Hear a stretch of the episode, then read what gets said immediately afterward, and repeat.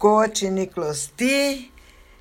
Vamos continuar mais um pouquinho hoje, só que agora é, eu vou fazer aqui uma observação a respeito do que eu acabei de dizer no episódio anterior sobre o papel das mulheres e comprovando cada vez que eu quanto mais eu ouço meu pai falando e vou me lembrando de como as coisas funcionavam, que era uma sociedade machista sim.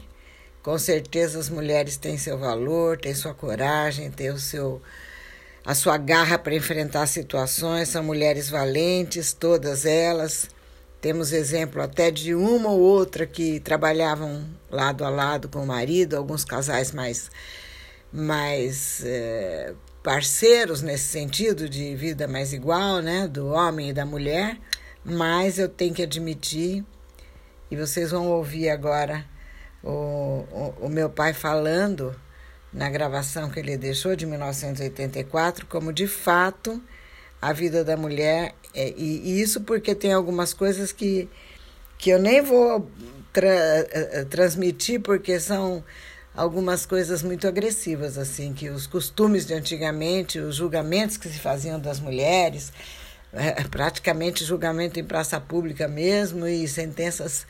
É, feitas assim a partir de códigos de moral deles que é, é bom nem que nem se lembre que a sociedade nem se lembre desse machismo mas para vocês terem uma ideia uma noção de como as coisas funcionavam eu vou pôr aqui o meu pai falando para vocês ouvirem um pouco de como era ele vai ele começa falando da Ladicô e a Ladicô já expliquei no casamento do Esteleno da Caristula que é a mulher que faz uma intermediação entre as famílias para aproximar o moço da moça. Então, eu vou deixar ele falando e vocês vão ouvir.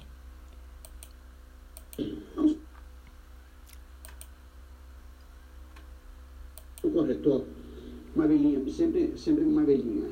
Esta velhinha, então, ela às vezes era procurada por uma família uh, de um moço que queria uma moça, uma, um, de uma família.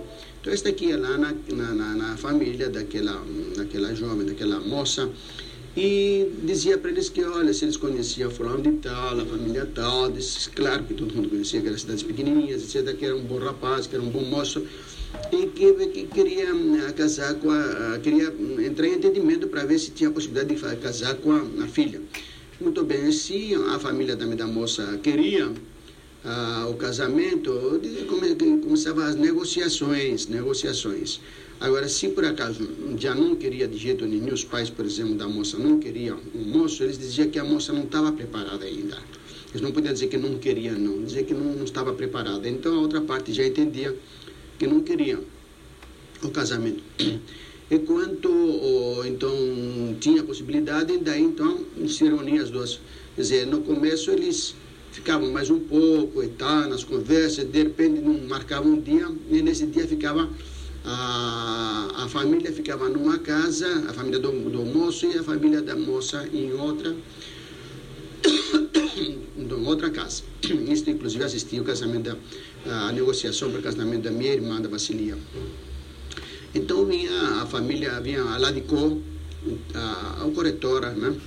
Eh, que saía da, da, da, da família do moço e vinha Nesta casa estava reunida a família toda, os tios, tias, avô, pai, pá, todo mundo, irmão, todo mundo. Tá? Então chegava lá e dizia, olha, ele quer casar e quer saber o que, vocês dão. Então diz, olha, nós temos um pedacinho de terra não sei aonde, damos, temos tantas azeitonas, vamos dar também. A casa dele, isto era obrigatório, a casa, mobiliada, tudo. A roupa da moça, tudo, tudo, estas, estas coisas era, já não tinha discussão. E damos também mais um tanto de pé de laranja, mais é, um, se tinha algumas umas cabras, um carneiro, alguma coisa. E ficou brindando tudo isso aqui. Depois chegava lá, levava oferta para o moço. Aí chegava lá e depois voltava, não, este aqui acha muito pouco. Não pode ser assim, não. É muito pouco. Então, aí se reunia, como no, no, caso do meu pai, por exemplo, que ele não tinha mais nada, eu, inclusive meu pai não tinha nada mesmo então as tias dizem, olha, eu também, uma tia diz, olha, eu dou tantos de oliveira também, outra também diz, eu dou tanto pé de laranja, enfim. Ia para lá e voltava para cá, voltava para lá, ia para cá, voltava para lá. No fim, pedia também algum dinheiro. Bom, também vai dar algum dinheiro também, alguma coisa, né? Enfim, ficava assim, até que eles chegavam num acordo. Geralmente chegava num acordo, né? E casava-se, era o casamento. Aí entrava lá, fazia, como acho que já falei antes, fazia festa, uma semana toda, depois chegava lá, a moça era fechada na casa dela, com noivo no domingo, com, com, com música, com tudo. Depois de segunda e feira de manhã também acordar eles com música. Depois os, as famílias do moço iam examinar para ver se a moça era virgem ou não. Se era tudo bem, né? aí estava certo e tudo. Senão eles destruíam tudo lá dentro. Ou com, com umas varas que tem para derrubar as, as, azeitonas e pronto, ficava por isto mesmo. Né? Assim eram feitos os, os casamentos. Escolas, escolas não tinha. No meu tempo já tinha ah, o grupo, porque, como já disse, já era do tempo dos italianos. Então, do meu pai, dos meus tios, do avô, tudo não tinha escola, porque a estrutura não permitia. Ah, por isso, praticamente, ninguém sabia ler e escrever lá. É, não aprenderam. Com muito que eles aprenderam foi depois, esforçando, aprenderam alguma coisa. Então, alguns aprendiam nas igrejas de noite, escondido, os padres ensinavam ah, alguma coisa. Bem, uh, quando nasceu o filho, se era um menino, era aquela alegria, tudo, né? Quando era menina, os coitados choravam. Choravam porque já sabia que tinha que começar a construir casa, uh, e da propriedades, porque senão não casava mesmo. Então, eles queriam muito menino, e não menina. Agora, uh, quem mandava mesmo no duro lá era sempre homem, nada de mulher. Mulher não dava palpite, ficava sempre num cantinho o marido às vezes convidava, por exemplo, um outro para chegar lá. É, mulher era como que uma empregada mesmo, uma, uma escrava. Não tinha, não tinha, não tinha vez, não tinha palpite, não tinha nada. E geralmente quem trabalhava também era é, as mulheres naquele tempo, porque não tinha indústria, não tinha trabalho, não tinha, não tinha onde trabalhar. Essa é a única coisa que as mulheres levavam roupa para lavar, elas levavam lá no, no rio, por exemplo, uma água limpinha, tudo que estão. Eles andavam com roupa assim, pobre, vamos dizer assim, mas era sempre limpinha a roupa. E isso eles lavavam, ah, passavam folhas de limão, secavam bem no sol, enfim, a, a roupa deles era sempre limpinha. Então, quando ela levava para lavar mesmo, então o marido já mandava, já que você vai lá, você já vê também e geralmente as chácaras que tinham pé de laranja, limão, mexerica, as coisas, era tudo lá perto desse riozinho. Então, já que você vai lá, trata também das, da, da, do pé de laranja, do, enfim, das chacrinhas deles, não, que cada um tinha. Enfim, mas quem era, eu, trabalhava mesmo era a mulher, ela que fazia tudo. Dificilmente o marido fazia alguma coisa, a não ser que fosse uma construção, por exemplo, uma casa, uma casa para a filha dele, ou qualquer coisa assim, mas realmente o resto do serviço, para plantar trigo, para colher, ou para ah, na chácara. Azeitonas, as oliveiras não precisavam, não precisava de trato nenhum, porque aquilo plantou, deixou ali, então não precisa fazer nada, só colhia as azeitonas. As colhias. Então, só a mulher que trabalhava e o marido ficava geralmente num, num bar, num café lá, é, tomando um cafezinho, com aquele cafezinho passava o dia dele inteiro, ou jogando cartas, ou, ou gamão, essas coisas assim, passava o dia inteiro ali no bar. Quando voltasse a mulher, ainda tinha que lavar o pé dele lavar o pé dele e conforme eh, eh, ainda apanhava a mulher. Bom, apanhava porque o marido mandava mesmo, não queria saber, os filhos tremiam na frente dele, ele batia também nos filhos, eu ficava bravo. O marido lá era mesmo mandão, era o rei da acabado. Os filhos tinham medo, a mulher tinha medo. E não tinha nada desse negócio, eu vou para casa da mamãe, nada dessas coisas não ela tem que ficar lá e andar direitinho e nada. E se ela não andava direitinho mesmo, qualquer coisa, com, sei lá, comenta assim com o povo da agora, não era também todo dia inteiro agradar a mulher, minha queridinha daqui, queridinha de lá, beijinho daqui, beijinho de lá, aqui você quer beijinho, faça isso beijinho, faça aquele beijinho. Porque tanto beijinho, tanto queridinho, as mulheres, por exemplo, hoje em dia já enjoam os maridos, os maridos porque na hora que precisa falar do benzinho, benzinho mesmo de verdade, e a mulher já não dá, não dá, não está nem aí, mas não está enjoada de escutar.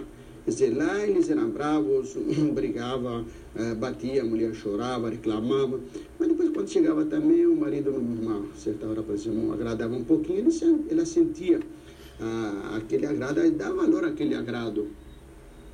Enfim, uh, claro que não eram todos iguais. Tinha uns que eram umas pessoas melhores, outros piores, outros mais bravos, etc. Mas, sim, em modo geral, a vida, por exemplo, assim, era assim mesmo. O homem mandava, a mulher obedecia, trabalhava. Uh, e, e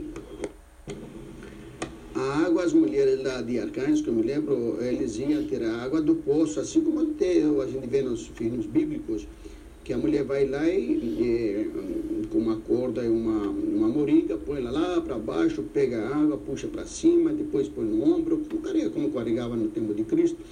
Mas ainda vê nos filmes bíblicos, né, naquelas anforas, anforas né, aqueles, aquelas moringas, e levava para casa. E até acha uma coisa interessante esta aqui, que o, o, os, os, o pessoal lá, os mais antigos, inclusive o Barba Antônio, que, que morou aqui em Lins, que era de Arcanjo, não sei lá em Arcanjo também conta-se ainda, né, porque agora não, agora já tem água encanada e tudo, né? Naquele tempo era no poço mesmo, as mulheres iam puxar água, e quando e, e, tinha um bar, um café, né?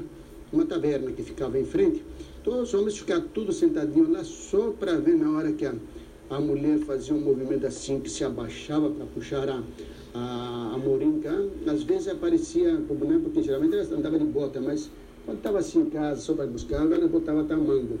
Então, quando elas se levantavam, assim, conforme o movimento, aparecia o calcanhar delas.